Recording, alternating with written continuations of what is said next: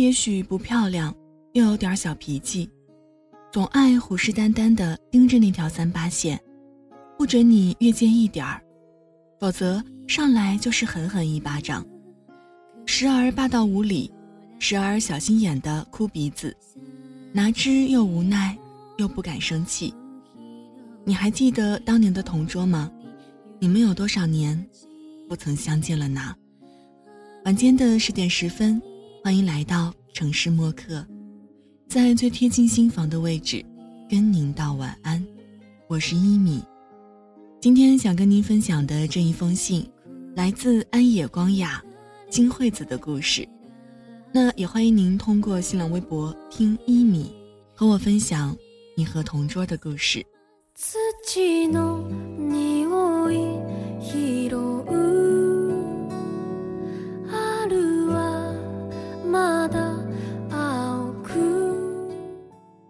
级时，同学们在教室门口排队，男生站右边，女生站左边。老师说。大家手拉手，面向讲堂，开早会了。当时我的左手小指根部长了一个猴子，尽管每次站在一起的都未必是同一个人，可女生们都嫌弃我的猴子，说怕被传染，不愿跟我牵手。我老是担心没人牵手会被老师呵斥。直到今天，还记得那颗被我用铅笔涂得黑黑的猴子，却怎么也想不起来。它是什么时候消失的了？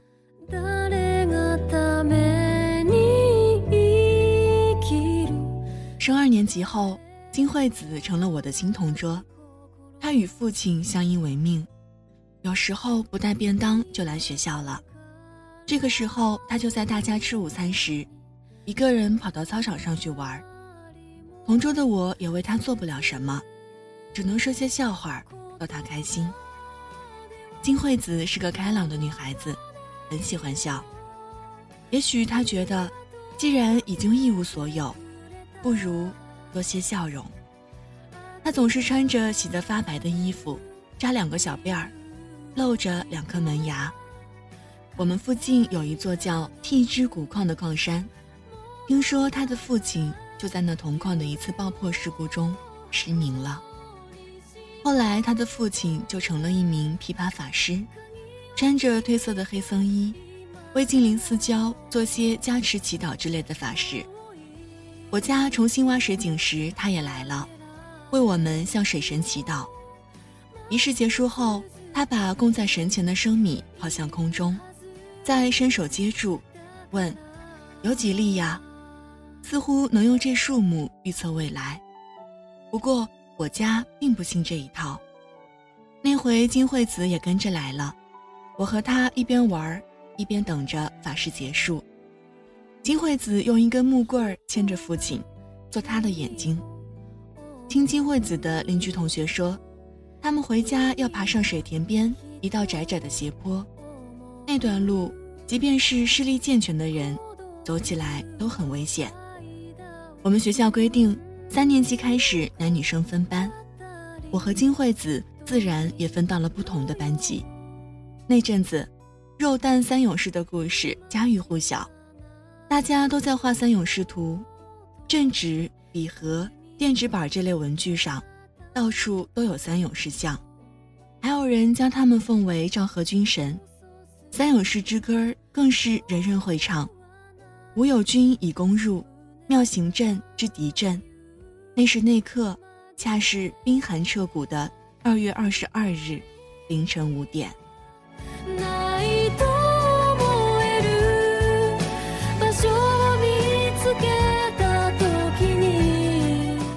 分班后，我就再没和金惠子说过话，自此渐渐断了联系。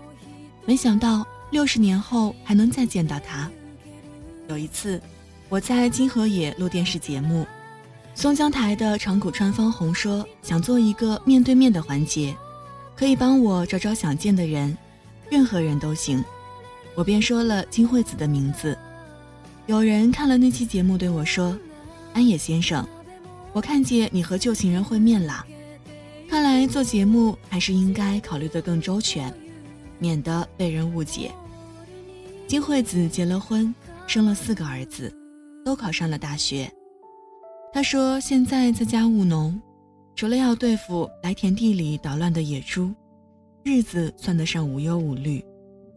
一面种田，一面供四个孩子上完大学，可真是了不起。”我不无感慨地想：“看来金惠子小时候没有白吃那些苦。我自己的孩子只有两个上了大学。当年同级的同学里，多数人家境比他富裕得多。”但现在又有几个比他幸福呢？我想，金惠子心里一定有种战胜了贫困的骄傲。什么是幸福？在今天的日本，不外乎考上东京大学，毕业后找个一流企业或公务员的工作，然后讨个好老婆，生活安稳下来，再生个健康宝宝，这几乎就是一般人理解的幸福了。我也不能免俗。我说金惠子幸福，并非仅仅因为她供四个孩子上了大学，她儿时困苦，却最终通过努力收获了幸福，这才是令人感慨之处。孩子们考上大学固然可喜，但我以为，这并不是让她幸福的全部。关于幸福的种种，值得我们细细思量。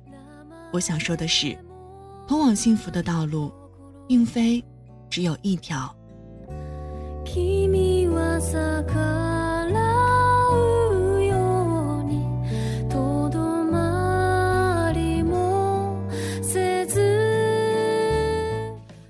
二零一一年三月二十日，金河野的安野光雅美术馆落成十周年，我出席了庆祝活动。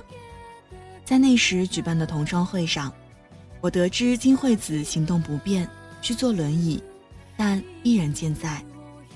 朋友为我拿来了小学六年级的毕业照，我才第一次看到了集体照中的金惠子。那时男女生不同班，我一直没见过女生的毕业照。照片上的她眼神坚定地望着正前方，神色中透着一种庄重，或者说是透彻。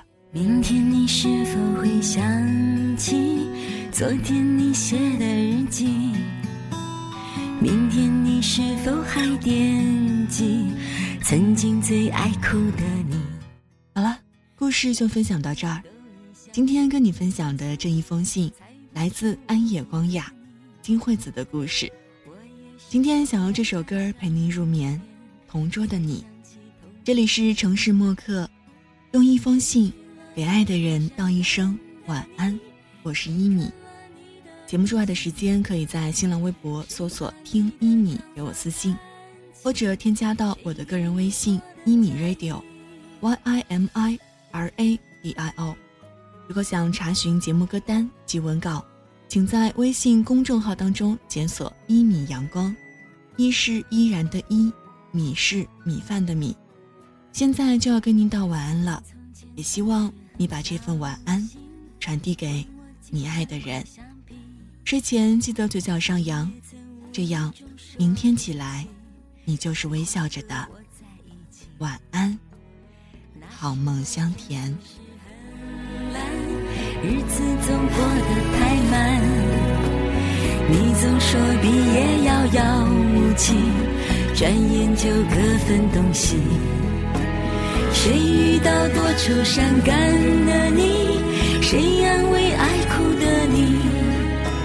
谁看了我给你写的信？谁把它丢在风里？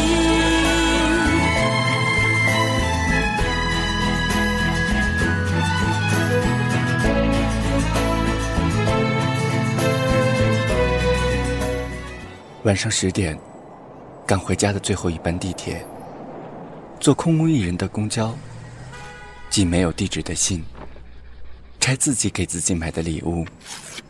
化没有人欣赏的妆，我们在白昼扮演别人，却想夜晚要一个拥抱留念。城市墨客，用一封信找回被遗忘的曾经。